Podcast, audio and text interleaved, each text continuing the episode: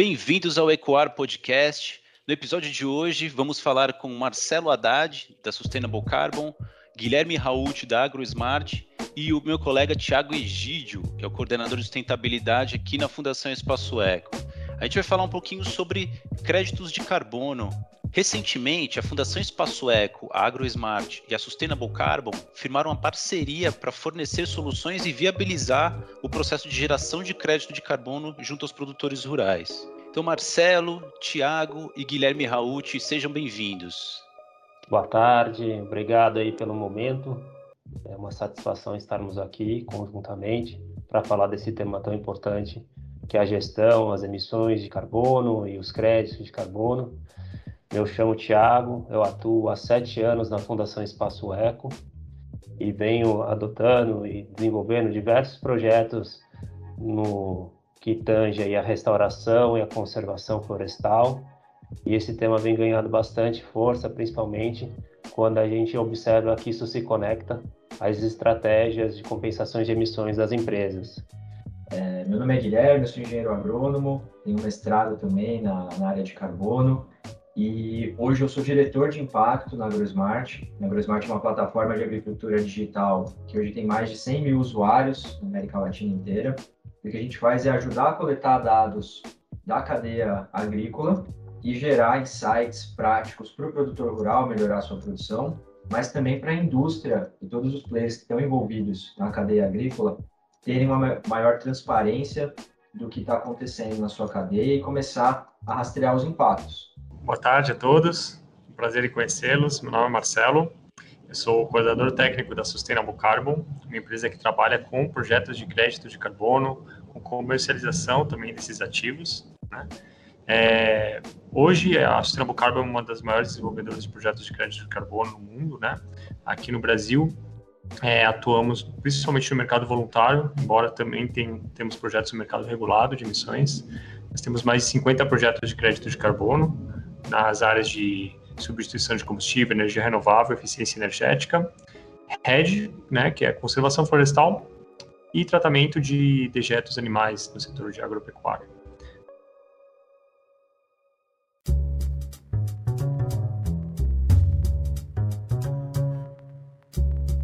Bom, legal. Para começar, eu queria saber, na visão de vocês, como que as empresas elas estão se posicionando em relação a esse tema de crédito de carbono e de valoração do capital natural?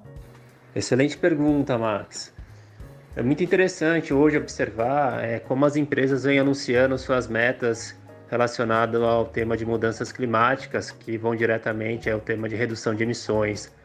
Por exemplo, isso nos reflete que há um amadurecimento sobre o tema é, percebe que isso entrou dentro dos negócios, então o tema de carbono faz parte da tomada de decisão. E isso tá totalmente, está totalmente relacionado com a lógica aí do que a gente observa que é o capital natural, né? De como que as empresas afetam aí seus ecossistemas, nossos ecossistemas naturais e o que isso significa de impacto para a sua produção.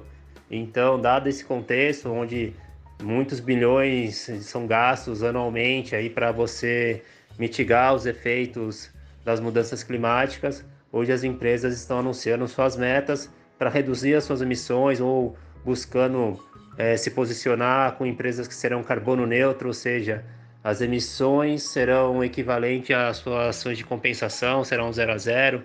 Algumas outras empresas vêm se posicionando em ser é, carbono neutro ao longo da sua cadeia de valor, o que é bastante interessante também. É um olhar que é, transcendem as portas de uma empresa, vão além, vão ao longo da sua cadeia, o que é bastante interessante.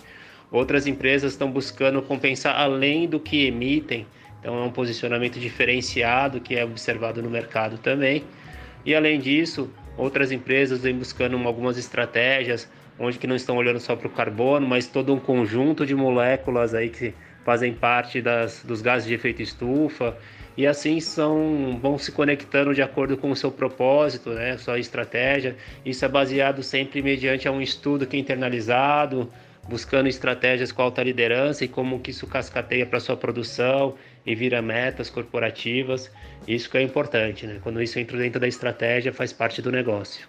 Acho que eu posso complementar, Ti, também. É, é super importante o que você falou, porque a gente está vendo essa febre das empresas por, por neutralidade, né, e, e, e o, a explosão aí da demanda por crédito de carbono, né, mas é, o que a gente percebe é que muitas das empresas ainda nem conhecem o seu perfil de emissões de gás de efeito estufa, né, e a gente, no Brasil, tem já é, muitas empresas fazendo seus inventários de emissões, mas ainda tem um grupo muito grande que não fez isso, né, o que, é o inventário de emissões? É uma maneira de você medir realmente em diferentes áreas da, da sua atividade qual que é o volume de emissões que você tem no ano aí para operar, né? Envolvendo, por exemplo, a operação do seu, é, dos seus ativos próprios, né? Em geral, empresas consomem muita energia elétrica, por exemplo, né? E tá, escritórios têm um volume muito grande, mas tem empresas que têm frotas né, próprias de veículos, tem uma caldeira operando, está queimando combustíveis, e até um olhar para a cadeia de valor hoje, né? Onde é que está vindo, no caso do agro, principalmente, essa matéria-prima que eu estou comprando? Né? Sou uma empresa de alimentos, por exemplo, uma empresa que faz cápsulas de café. Muitas vezes essa empresa monitorou muito bem qual que é a emissão ali na, na fase industrial, digamos, mas elas começam agora também olhar o volume de emissões na parte agrícola, da produção dessa matéria-prima. E aí, por si só, claro, existe um desafio muito grande, né? é, de mensurar, mensurar isso é, através de milhares de fornecedores no contexto agrícola, mas é super importante porque muitas vezes boa parte dessa emissão, no caso dos produtos agrícolas, está aí é, justamente no campo.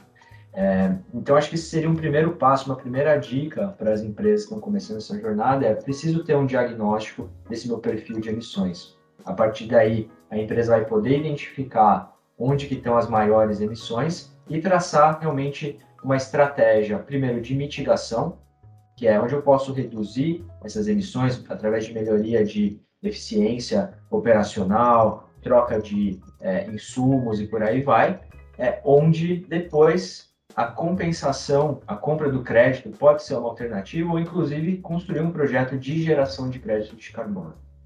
Perfeito, Guilherme. Eu vou complementar também, né? as falas, mas isso tudo que a gente está falando é uma correta gestão de carbono, né, de uma empresa, de uma fazenda, enfim, né.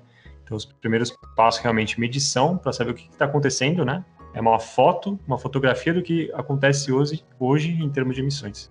Depois traçar metas de redução de emissões e, conforme for o caso, até desenvolver um projeto de crédito de carbono. Né? Mas o que, que são créditos de carbono? Né? Crédito de carbono é uma tonelada de gás de efeito estufa que é deixada de emitir para a atmosfera em decorrência de um projeto de redução de emissão, né? Então, como o Guilherme mencionou, por exemplo, troca de insumos, ou até às vezes o plantio, né? Vou fazer a recuperação daqui da minha reserva legal, da minha PP, ou vou diminuir o uso de maquinários agrícolas, né? Diminuindo o consumo de diesel. Tudo isso você está reduzindo emissões de gás de efeito estufa para a atmosfera. A cada tonelada de gás de efeito estufa, ou seja, principalmente de CO2, né, que é o gás carbônico, ou pode ser metano, óxido nitroso, né? Tudo isso é convertido para CO2, né? Que é a moeda. A cada tonelada que você deixa de emitir, você gera um crédito de carbono, né? E assim você pode gerar o seu ativo financeiro e comercializar isso com outras partes ou mesmo usar internamente para se tornar uma empresa ou uma fazenda carbono neutro, né? Carbono neutro. É, e bom, e agora o mercado de carbono, né? está é, tá um momento muito bom, né, um momento crescente né, da demanda. Então, hoje vale a pena, sim, né, pensar isso como uma estratégia de um outro ativo financeiro, né, ter uma outra, outra fonte de receita na sua fazenda, na sua empresa, por meio dessas atividades de redução de emissão. É importante a gente pensar também, complementando algumas questões colocadas, que existem diferentes formas de você contabilizar o carbono, como foi falado, e até diferentes estratégias de como você fazer a gestão do, carbono. Mas você pode pensar isso do, do, ponto de vista de um país, de um estado, de uma região. Você tem as suas orientações bem definidas para isso. O carbono é uma, algo bastante estudado, as emissões, então você já tem métodos, metodologias bastante apropriadas para você pensar de como você vai fazer essa gestão. Você pode pensar do ponto de vista organizacional, então você vai fazer um inventário de carbono, como falou o Guilherme, ou você pode posicionar, às vezes, um produto que seja bastante importante para a sua companhia, para a sua empresa, para a sua fazenda, etc. Então, a estratégia de carbono passa por isso. Se você vai fazer uma avaliação do ponto de vista organizacional, o posicionamento de um produto, se você vai fazer isso no âmbito regional, para pensar nas emissões de um país. Mas é importante a gente falar que essa trajetória de a gente fazer uma gestão de emissões, gestão do carbono, passa por um caminho de a gente repensar a forma de a gente produzir. Isso é um impulso de inovação do ponto de vista industrial, de pensar em novas tecnologias, numa bioeconomia que vai favorecer então que a gente descarbonize a nossa economia, trazendo aí soluções econômicas, mas com impactos positivos ao meio ambiente. Então isso que é interessante, o que isso está trazendo, e não somente os temas que a gente fala de crédito e tudo, mas uma inovação, vem um caminho que vai trazer empregos, uma geração de oportunidades para todos que entrarem nessa jornada.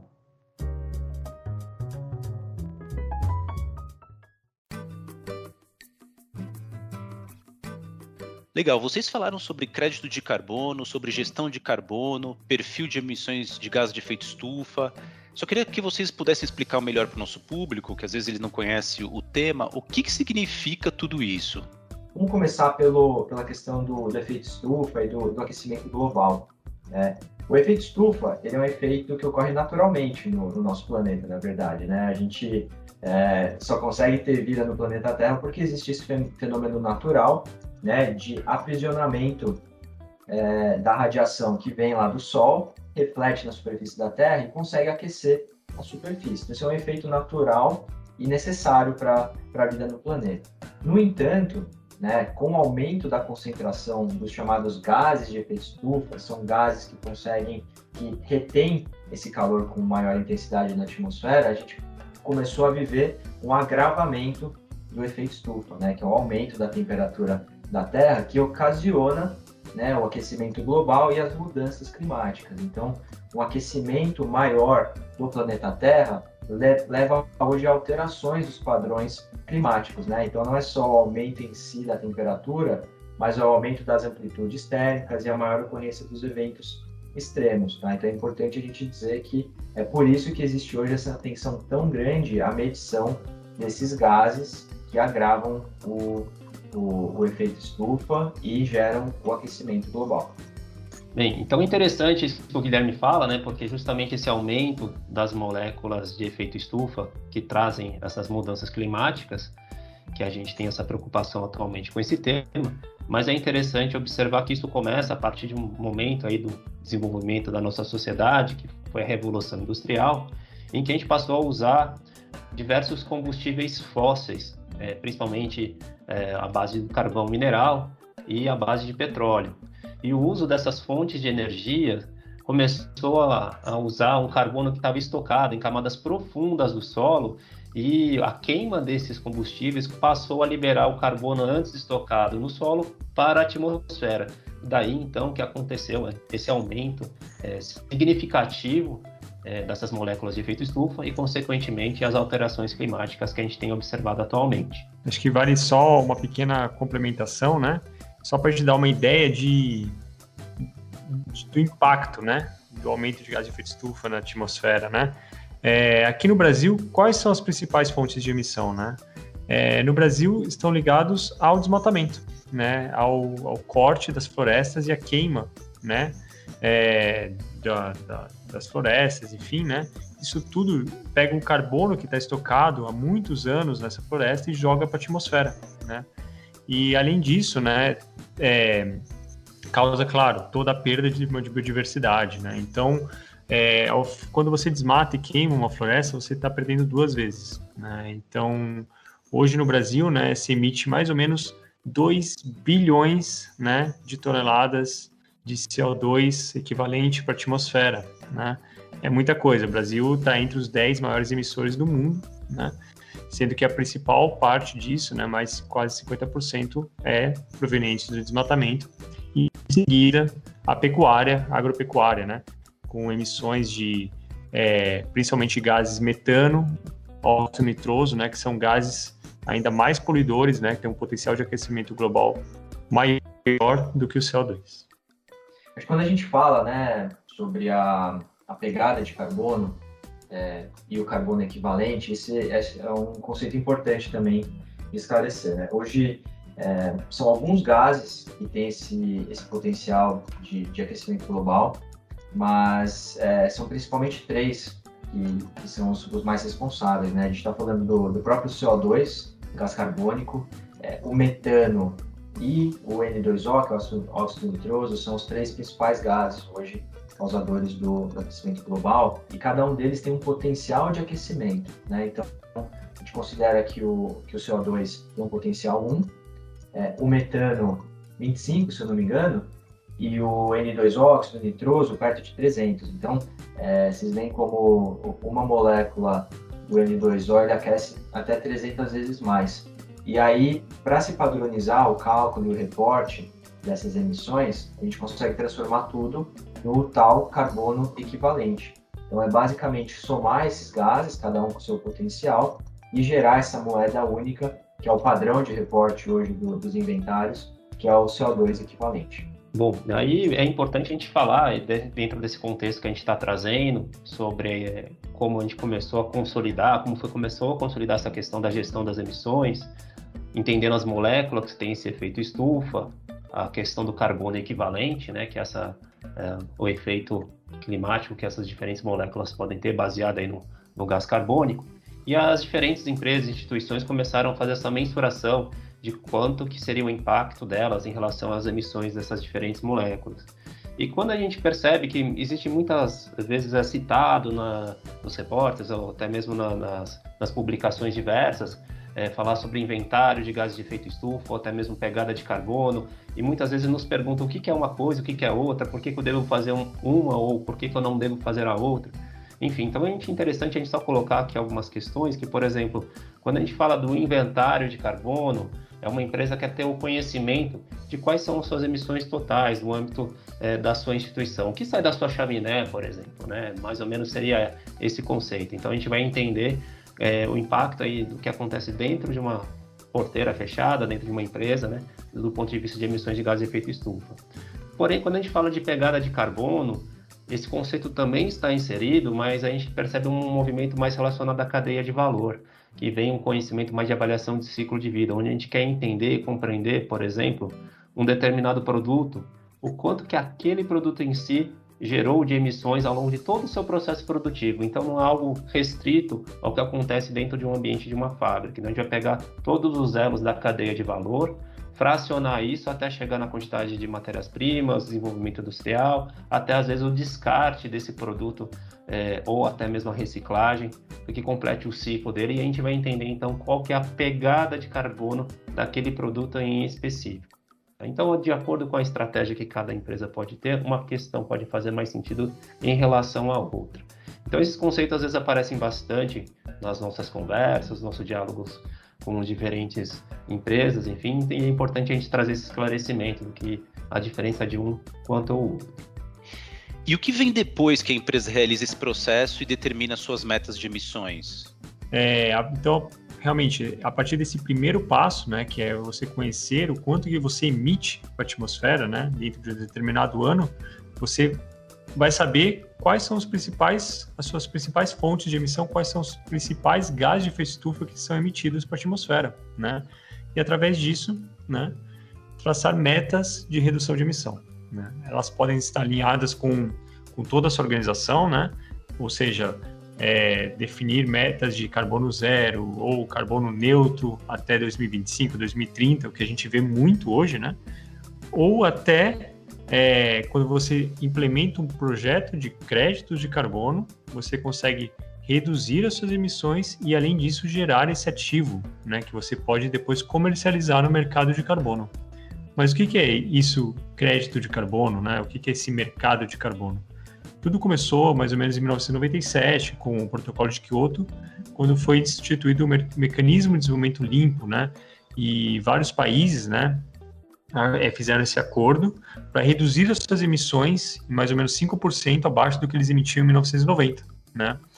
E, e, um dos mecanismos para você conseguir fazer isso foi o mecanismo de desenvolvimento limpo, né? é, onde os países desenvolvidos, caso eles não conseguiam reduzir essas emissões, atingir essa meta, eles poderiam comprar crédito de carbono né, de países em desenvolvimento, que por meio de projetos de crédito de carbono conseguiram reduzir as suas emissões. Então, como a atmosfera é uma só, né? É, então, por isso conseguiu se criar esse mercado global, né, de gás de efeito estufa, de, de evitar a emissão de gás de efeito estufa. Então, um crédito de carbono é, quer dizer uma tonelada de gás de efeito estufa que você deixou de emitir para a atmosfera em decorrência de um projeto. Né? Isso que é comercializado depois nesse mercado de carbono. Legal, Marcelão. Eu acho que a lógica é essa, tem que ficar claro para as pessoas, né? Que esse é um mecanismo, né? Poder monetizar um crédito de carbono evitado é, serve dois, dois propósitos, né? Um para, obviamente, acelerar que as empresas comecem a reduzir suas emissões, né? Então, uma empresa que está ali emitindo e não consegue reduzir, é, não consegue chegar nessa meta estabelecida, ela vai ter que comprar do mercado, né? Isso pode representar um custo adicional na operação. Então, ela é, digamos, forçada a passar a adotar práticas para realmente conseguir chegar naquele limite de redução estabelecido. Né? Então, é um instrumento temporário, digamos, para ela conseguir fazer essa, essa transição. E, por outro lado, né, premiar quem está fazendo práticas aí que geram os créditos, né? que que que estão que está sequestrando gases da deixando de emitir gases da para a atmosfera ou até sequestrando no solo ou através do crescimento da, da, das florestas, né? Então acho que isso tem que ficar claro para as pessoas que é um, é um mecanismo para acelerar a nossa transição, digamos, para uma economia mais limpa, né, e de, de menores emissões. Importante também falar, né, complementando também, que quando surge o mercado de carbono, como o Marcelo comentou, lá junto ao protocolo de Kyoto, então a gente tem um mercado formal que é baseado mais nas definições dos países. Mas ao passar do tempo, houve uma questão de um avanço do tema e as empresas começaram a querer também trabalhar e participar dessa questão da redução de emissões e também da geração dos créditos. E aí que paralelamente surge o mercado voluntário de carbono, que definiram protocolos diferentes para diferentes atividades de como você conseguir comprovar e mensurar essa redução de emissões e também gerar um crédito de carbono a partir de um mercado voluntário que está atendendo mais um público privado, um público empresarial. Muito bem lembrado, Thiago. É, o mercado voluntário, então qual a diferença entre o mercado regulado e o mercado voluntário? O regulado tinha essa meta, né, do protocolo de Kyoto. Então, as empresas que não conseguiram reduzir as emissões, elas deveriam comprar crédito de carbono de outras que conseguiram em países subdesenvolvidos, desenvolvimento. Já o mercado voluntário não, é tudo voluntário, como o próprio nome já diz, né? Uma empresa voluntariamente reduz suas emissões e uma outra empresa compra essas reduções de emissões também de maneira voluntária. Para quê? Qual a principal finalidade? Para demonstrar um compromisso, né, ou uma atuação forte frente às mudanças climáticas, né? E esse é o principal mercado hoje, né? Antigamente o mercado regulado ele dominava, né, muito, né, o todo o mercado. O mercado voluntário hoje ele conseguiu, né, passar um pouco o mercado regulado e cada vez mais está mais presente é, no nosso dia a dia.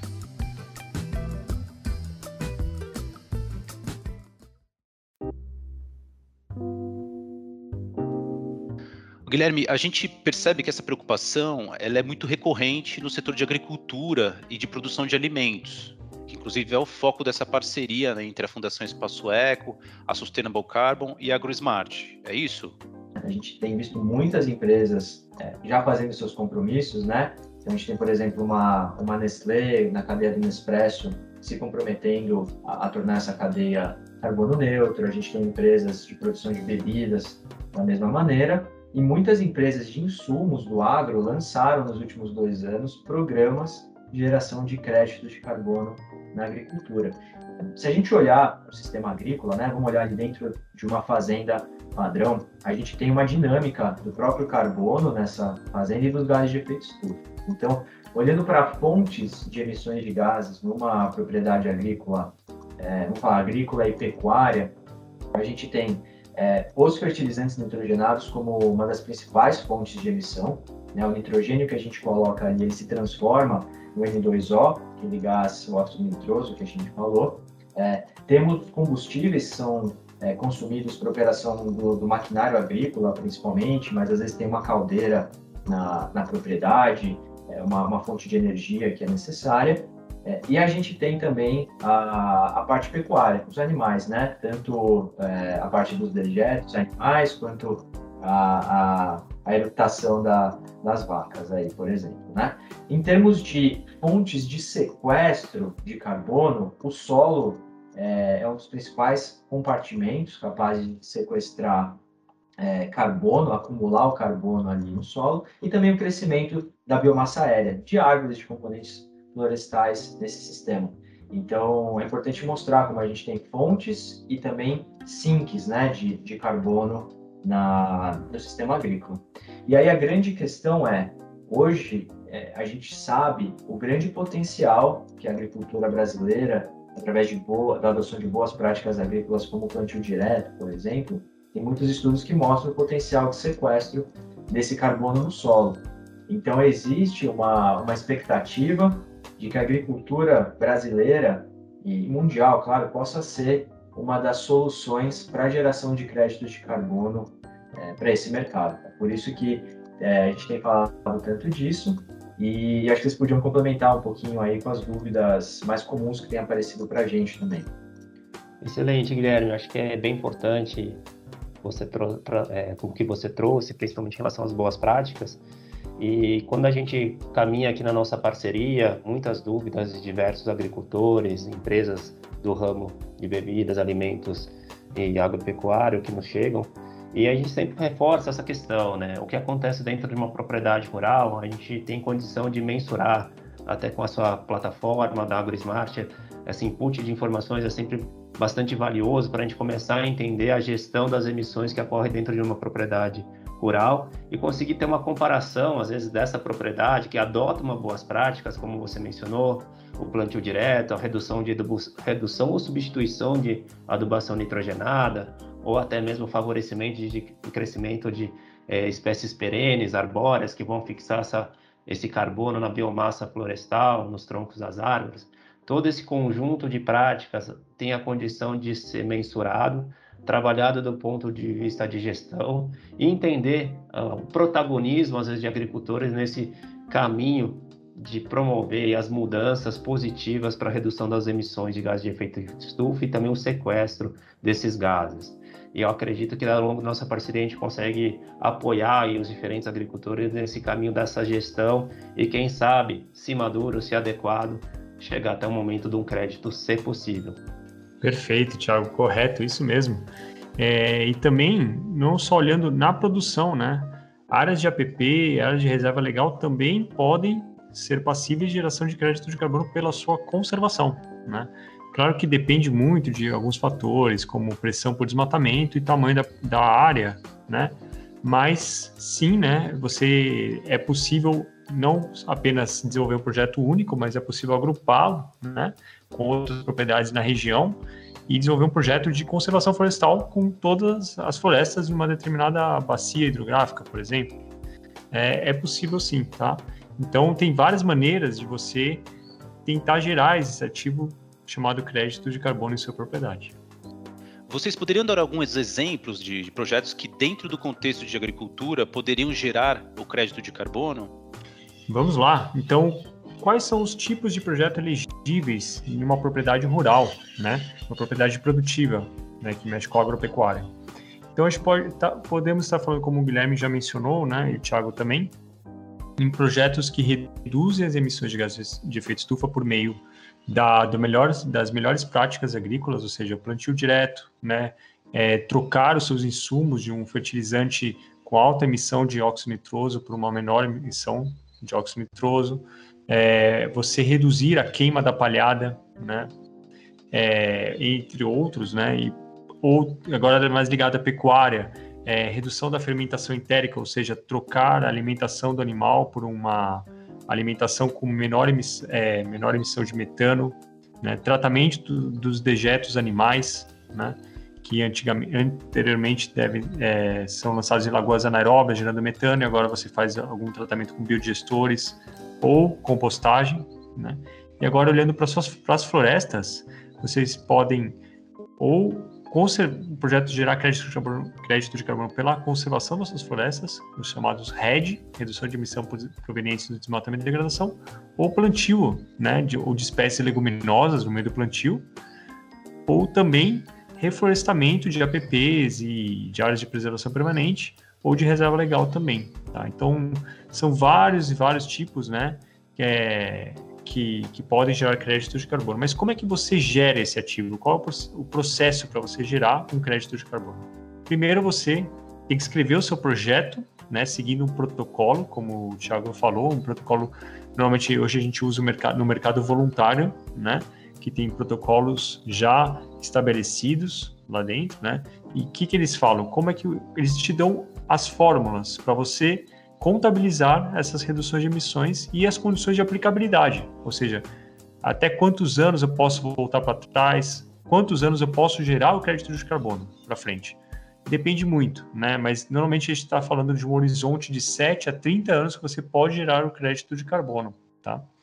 Em seguida, você, depois de fazer esse projeto, você envia para uma auditoria de terceira parte que vai em campo e valida essas informações, valida que todos esses cálculos, todos esses parâmetros estão corretos, né? E se estiver tudo ok, seu projeto está aprovado para funcionar pelos próximos 7 a 30 anos. Em cada período, ou seja, cada ano mais ou menos, ou às vezes dois, ou a cada três anos, você faz um relatório de monitoramento, verifica de fato o que aconteceu nesse primeiro período, envia para uma auditoria de terceira parte novamente, que faz um processo chamado verificação, e se estiver tudo ok, gera esses créditos de carbono, porque nesse relatório de monitoramento você vai contabilizar o quanto de fato reduziu de emissão para a atmosfera, que vai ser verificado por terceira parte, depois vai ser gerado esse ativo chamado crédito de carbono. A última etapa, você pega esse crédito de carbono, joga no sistema internacional de registro, todo o processo é super transparente, todos os documentos viram públicos, né, e cada crédito de carbono recebe número de série que identifica a sua origem até o destino final é, para o aposento final. Então, esse é o processo de geração do crédito de carbono, desde a sua origem até a sua comercialização. E hoje, qual que é o panorama do mercado de carbono? Qual que é o potencial econômico dos créditos de carbono? Bom, é importante falar que no mercado voluntário de emissões é um mercado de balcão, né? funciona como uma feira livre, né? Você tem um, um, crédito de carbono de floresta concorrendo com crédito de carbono de hidrelétrica, concorrendo com crédito de carbono de agricultura, né? Então, cada um tem uma certa demanda no mercado. É muito baseado na oferta e demanda, tá? É, e os, é, o valor, como é que você atribui valor? Depende muito da, da quantidade que você quer vender, dos impactos socioambientais, da safra de geração do crédito de carbono, enfim, tem vários outros fatores que influenciam também no preço, tá? Mas de acordo com o último relatório que saiu do State of Voluntary Carbon Markets, agora que saiu no, ano, no, no mês passado, mas ele analisa o ano de 2019, né? Infelizmente é um pouco antigo, né? Mas o preço médio do mercado estava gerando 3,8 dólares cada crédito de carbono. Mas o que a gente vê hoje já, a partir de 2019, 2020, é, infelizmente houve a pandemia, mas felizmente para o mercado de carbono foi um, um fator bom, né? Acho que trouxe à tona os impactos ambientais que, o, que a humanidade tem causado e mais e mais empresas querem tomar alguma ação a respeito, né? Então, essa pode ter sido também uma das razões, né, que é, o, o, hoje tem mais demanda por mercado de, por, crédito de carbono e o, e o, valor tem subido constantemente. Né? O que a gente vê hoje é na faixa já de 6 dólares o crédito de carbono, podendo chegar até 8, até mesmo 10 dólares, né? Como alguns projetos, os melhores projetos, mais certificados, com melhores impactos socioambientais, conseguem já vender nessa faixa de 10 dólares, tá? E é uma tendência crescente, tá, pessoal? Isso que é legal de ver. Tem surgido mais projetos, tem vindo mais oferta, né, do mercado, mas a demanda tem se mostrado maior por enquanto. É, a gente sabe de muitos projetos de geração de crédito de carbono na agricultura, né? porém não vimos nenhum projeto realmente gerando créditos, pelo menos até onde nós conseguimos rastrear. Eu queria saber quais são os desafios que essas iniciativas enfrentam. Se, se possível, até contem algumas boas práticas que o produtor que pode estar nos ouvindo aí pode adotar no projeto dele. Isso é verdade, né? É, hoje existem pouquíssimos projetos no mundo é, voltados para a agricultura. Tá? No Brasil, praticamente nenhum projeto né, voltado exclusivamente para agricultura. Para pecuária já existem outros, principalmente voltados ao manejo dos dejetos, né, animais, é, mas mesmo assim são muito poucos, tá? É, por isso, é, a gente espera que ao gerar um crédito de carbono desse tipo, o valor do crédito de carbono seja maior, porque justamente pelo fato de não existir outro concorrente, né? É, então, vamos tentar é, testar o mercado, é, mas eu acho que um preço de no mínimo 10 dólares talvez a gente consiga pelo crédito de carbono de um projeto bem feito, com muitos impactos sociais e ambientais positivos, né? Com essa certificação. E o legal também de mostrar, né, que ao, ao, ao tornar sua propriedade, né, com você vai tornar sua propriedade certificada, né? às vezes duplamente certificada, né? pelo padrão carbono, pelo padrão carbono social, pelo padrão VCS ou Gold Standard, né? Então você consegue até trazer, talvez, uma até valoração do seu produto, né? Então você ganha talvez até com crédito de carbono, pode ganhar até com, seu, com um produto que vai ter um produto que você fez com menor emissão de gás de efeito estufa. Né? Interessante complementar aqui também, essa fala que você trouxe, Guilherme, acho que é bastante interessante e importante, é justamente que cada projeto, cada propriedade, é, para você desenvolver aí um, um, projeto que caiba dentro do que você tem de realidade dentro da sua propriedade, tem que seguir um rito que o Marcelo falou anteriormente, que se adequa a um protocolo. E esse é o grande desafio, porque muitas vezes, só falando um pouco do que às vezes chega até nós, uma pessoa fala, puxa, eu tenho 100 hectares de floresta, eu quero gerar crédito, ou eu faço um manejo de café super diferenciado, eu quero gerar crédito. Tudo bem, a gente entende que as boas práticas acontecem, mas muitas vezes tem que ser adequado ao que fala um, proto, determinado protocolo. Tem um rito a ser seguido. E eu acredito que isso seja a grande dificuldade de a gente ainda não ter um crédito de carbono vindo da agricultura é, até os dias de hoje. Né? Então, isso é importante falar que a gente tem essa nobre missão de conseguir conciliar todas essas, essas boas práticas, esses conceitos existentes, e quem sabe mais na frente a gente vai conseguir gerar um crédito de carbono vindo da agricultura. Perfeito, Thiago. Corretíssimo. É, vale lembrar também que esses protocolos são todos muito novos para a agricultura. Né? Esse protocolo que a gente está analisando mais a fundo, das boas práticas agrícolas do VCS, ele foi lançado no ano passado. Né? Então, tem muito pouco tempo, por isso que não tem muitos projetos usando isso, né? Até hoje não tem nenhum né, no VCS. Mas é, também outros fatores que dificultaram foi justamente a má fase do, do, do, crédito de carbono. O crédito de carbono passou por um período de baixa, né, entre 2012 até 2019, mais ou menos, pela crise também dos, dos países, das empresas, as empresas também não, os países começaram a responsabilizar um ao outro pelo, pelo, pela culpa do aquecimento global e com isso estancou, né? Alguns países até decidiram deixar o Acordo de Paris, deixar o Protocolo de Kyoto e o mercado com isso foi estagnando, né? Mas hoje a gente está numa realidade totalmente distinta, né? É, mas esse é outro motivo também, tá, Thiago e Guilherme, que o, o mercado de carbono não pagava, né, não compensava você fazer um investimento porque você não ia ter o retorno do crédito de carbono. Mas a realidade mudou hoje. Tá? Bom, pessoal, acho que a gente pode agora resumir a nossa conversa, mas é, vamos terminar aqui de uma maneira positiva, que essa é, é a grande é, a grande verdade do mercado que a gente está vivendo. A gente queria trazer aqui alguns pontos para esclarecer mesmo as principais dúvidas, mas todo mundo aqui sabe do, do, do, do trabalho, do grande trabalho da agricultura brasileira, como a gente adota já há muito tempo né, práticas sustentáveis. Né? Desde o nosso próprio código florestal, a quantidade de área preservada que a gente tem, até o nível das propriedades, né? Hoje, todas elas adotando boas práticas agrícolas ou buscando adotar boas práticas agrícolas. A gente sabe que o produtor brasileiro busca essas boas práticas porque é uma questão também né, de, de, de permanência na, na, atividade dele, de ter uma maior produtividade. É, só que agora a grande discussão é como a gente consegue justamente é, beneficiar ainda mais é, com uma, um ativo ambiental, né, um serviço ambiental que a gente sabe que a agricultura gera e que pode agora finalmente ser monetizada. Esse é uma é, é algo que a gente escuta bastante, né, dentro do, do, do contexto aí de produção agropecuária brasileira. Poxa, a gente está fazendo um bom trabalho é, há tanto tempo e, e, só surgem mais exigências, né? Eu acho que a criação agora desses mecanismos de pagamento por serviços ambientais é, são um caminho aí bastante promissor para começar a remunerar os produtores é, por esses serviços positivos que são gerados mesmo, né? Eu acho que começando pelo carbono, mas a gente também tem água, biodiversidade, são, são coisas que devem vir também nos próximos anos. E somando a isso, né, Guilherme, acho que é importante, como você trouxe, é uma cadeia de valor que muito da produção agrícola acaba parando nas indústrias.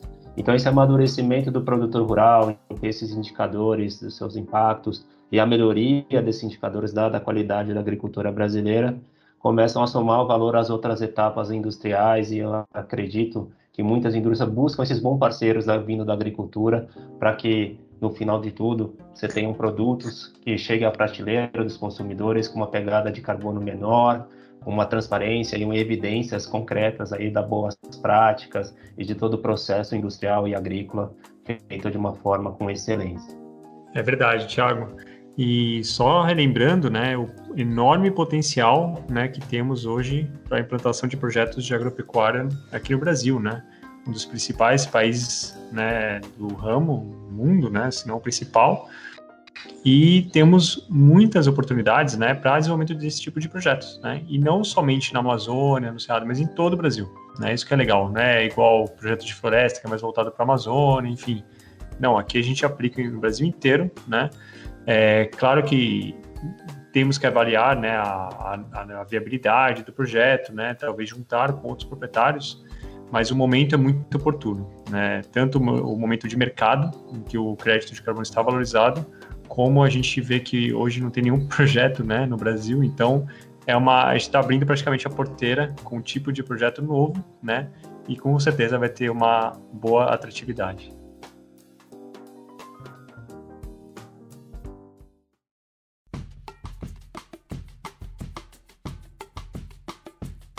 E o que motivou essa, essa parceria entre a Fundação Espaço Eco, a Sustainable Carbon e a AgroSmart? Acho que ficou muito claro para a gente é, como o mercado estava é, buscando é, uma solução mais completa, né? Quando a gente está falando agora dessa, dessa questão de descarbonização e da geração dos créditos. É, acho que começando pela mensuração da, das suas emissões, como a gente comentou, é o primeiro passo, sempre vai ser o primeiro passo aí que a empresa deve adotar. E aí a gente tem a fundação como uma das maiores referências é, em mensuração de, de impactos socioambientais, é, principalmente a parte de, de, emissões. Então fica muito claro o, o papel né, da, da fundação, sem contar as iniciativas de conservação. A AgroSmart entra com esse componente de inovação tecnológica. Né? É importante a gente garantir que esses dados sejam coletados mais facilmente é, na cadeia de valor e a gente tem soluções tecnológicas para facilitar a coleta do dado e que esse dado esteja seguro, registrado de uma maneira é, segura e que permita né, a troca com a, a, eventual certificadora desse processo, outros players aí, stakeholders que queiram saber essa informação. Então a gente atua muito como uma plataforma de monitoramento e reporte desses indicadores. E aí acho que a, a Sustainable é, Carbon é uma das maiores referências na, na, geração dos projetos de crédito, né? nessa parte o Marcelo comentou bem de, de submissão do projeto, de todos os trâmites envolvidos até a geração do, do crédito mesmo, sem falar que, que a Sustainable também hoje é, é uma alternativa para compensação, né, Marcelo? Empresas que também hoje têm adotado essa, essa prática de, de compra dos créditos. Isso mesmo, Guilherme. É, sim, a parceria que estabelecemos aqui entre as empresas é muito benéfica, né? É num momento muito bom. E como Sustainable Carbon, né, a gente atua há mais de 14 anos no mercado de carbono, né? Passamos pelos ciclos, né, altos e baixos do mercado, mas é, temos hoje mais de 50 projetos de crédito de carbono para oferecer, né, créditos em estoque, né, para fazer a compensação dessas emissões. E com essa parceria, né, é, vamos também ajudar né, as empresas, primeiramente, a fazer esse inventário de emissões, seguindo a metodologia do GHG Protocol, né, colocar depois no registro público de emissões né, do, do, dos inventários, e futuramente, né, a partir disso, conhecer né, e saber se algum projeto é elegível, né, o projeto de crédito de carbono é passível de elaboração dentro da propriedade. Né e com isso ajudar em todos os ritos, né? Tudo que precisa ser feito até o projeto passando pela auditoria de terceira parte, depois pelo registro do crédito de carbono, todas essas etapas, né? Vamos poder auxiliar também, né? Como Sustainable Carbon. Mas também junto com a Fundação Espaço Eco, né? é, eles têm muita experiência né, com todas as ferramentas de mensuração né, de carbono e vão nos auxiliar também, né, vamos trabalhar em conjunto para atender os protocolos, né, e, e claro, né, a gente precisa muito, né, do de você da, da Fundação Espaço Eco também para comunicar essa iniciativa, né, e a venda, como o Thiago vai falar agora. Primeiro, obrigado aí aos grandes amigos e parceiros, Guilherme, Marcelo, AgroSmart, Sustainable Carbon. Acredito que a parceria é um caminho para diversas soluções. E quando a gente percebe diferentes conhecimentos, expertise que se somam e se complementam, conseguimos oferecer um produto mais robusto que atende o mercado de uma forma mais eficaz. E olhando a temática do carbono, toda a tecnologia que a plataforma da AgroSmart possui, todo o conhecimento e legado que a Sustainable Carbon possui nesse caminho do crédito de carbono e a gente aqui na Fundação com todo o nosso histórico de mensuração de emissões, de diversos impactos ambientais, sociais, a gente tem uma história e um legado bastante importante que a gente consegue agregar nesse conjunto de iniciativas. Enfim, e além, como o Marcelo falou, a comunicação, né? Esse é um assunto que muitos vêm e perguntam para nós, e a gente quis deixar esse registro nessa conversa para quem quiser acessar, da onde estiver, que isso chegue aonde puder no, simplesmente no smartphone, no momento que você tiver um trânsito, quer escutar alguma coisa diferente sobre esse tema, a gente está oferecendo essa pílula de conhecimento para vocês. Fica aí, um abraço e um obrigado aí. Eu acho que é isso, né, gente? Se você é produtor rural, cooperativa, empresa que atua na cadeia de, de agricultura e produção de alimentos, vem conversar com a gente, que com certeza essa parceria hoje cobre aí todas as demandas possíveis e, e consegue atender empresas que estão no início dessa jornada ou que já estão mais avançadas. Obrigadão a todos. Muito obrigado, pessoal. Um prazer. Ficamos à disposição. Um abraço a todo mundo. Tchau, tchau. Bom, excelente, pessoal. Queria agradecer então ao Marcelo, ao Guilherme Raut e ao Tiago pela discussão que tivemos, que sem dúvida é um tema muito importante para o Brasil e aí para poder falar um pouquinho de crédito de carbono e sobre o capital natural. Aos que estão nos ouvindo, o episódio de hoje fica por aqui. Agradecemos imensamente a participação de vocês e convidamos a ouvir outros episódios em spacoeco.org.br/podcast. Não esqueça também de seguir o Ecoar Podcast no Spotify e nas demais plataformas e fique informado sempre que o um novo episódio for lançado. Um abraço e até a próxima!